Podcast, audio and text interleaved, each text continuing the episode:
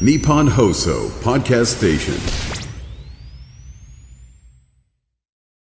今週は東京都医師会理事で立川在宅ケアクリニック院長庄司照明さんをお迎えしています、え今日は在宅医療や緩和ケア、見取りをお願いしたいと思った場合に、まあ、どういったこう流れになっていくのかというその手順も含めてですね、えお話を伺っていこうと思っております。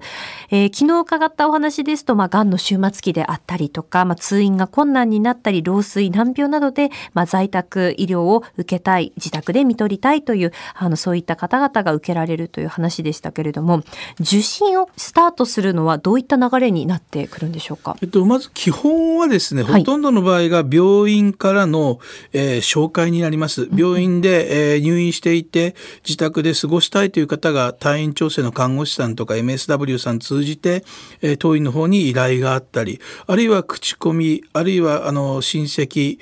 あるいは自分のおじいちゃん見とってもらっておばあちゃんもという感じで、えー当院に何かしら関わりがあった方が、えー依頼をして、えー最初は、えー面談ということを病院で行います。はいもし LINE が難しい場合は、えー我々が訪問して患者さんやそのご家族と面談を行い、これからのプランニング、がんの終末期であれば終末期のプランニングを実施するとともにきちんと説明することがまず最初の取っかかりになると思います。うんそこで例えばもう家族それぞれも、まあ、どういったことをこうする必要性があるのかといった説明もされるということですよね。そうですね。ただご家族はやはり病院でかなりの説明を主治医とか看護師さん、退院調整の方に説明を受けたとしても、その大体半分以下3割ぐらいしか頭に残ってないのがほとんどです。ええそこで我々もう一度、えー患者さんあるいはそのご家族の考えをもう一度まとめ上げてで今後どういうふうな形で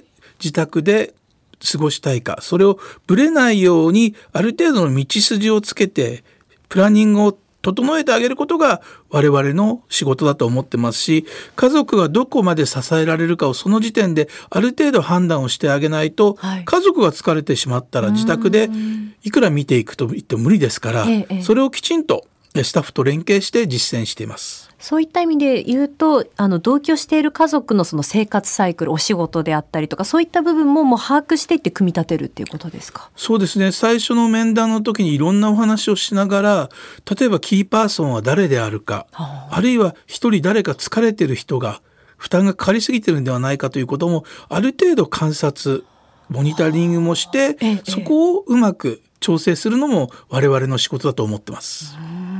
えー先生が院長を務めている立川在宅ケアクリニックは、この医療スタッフ内、もしくはその患者のご家族の方との連携というのはどのように行っていくんでしょうか？はい、あの患者さんと患者さんのご家族の方はやはりまず電話がファーストチョイスになりますけれども、はい。医療者とか介護者に関しては医療用のあの電子、まあ、LINE みたいなツールを使ったり電子カルテなどで、えー情報共有をして、えー連携しております。うーん。実際にその患者さんの痛みの緩和ケアになってくると、どういったことを実際に行っているんでしょうか？そうですね。がんにまず限って言わせていただきますと、がんの終末期の在宅緩和ケアでは、痛みだけではなくて、痺れとか呼吸苦、だるさ、言い表せない違和感など、様々にえー対処していかなきゃいけません。はい。あの、我々のやってる在宅医療としては CT とか MRI とか大きな手術ということはできませんが、例えば人工呼吸器をつけて、あの、自宅で生活されている方もいますし、あの、水が溜まったら、あの、針を刺して抜いたり、あるいは痛み止めも背中からチューブを入れてコントロールするようなことも自宅で十分やっております。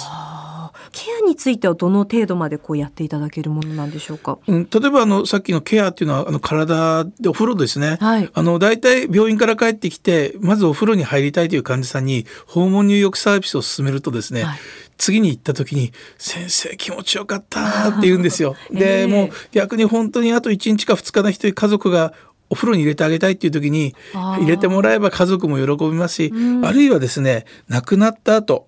葬儀社も手伝ってくれてお風呂に入れなかった患者さん湯管という方法もあります。そうなんですね。はい。えーそれでは明日が最終日になります。えー立川在宅ケアクリニック院長の庄司照明さんにお話を伺っています。先生、明日もよろしくお願いします。よろしくお願いします。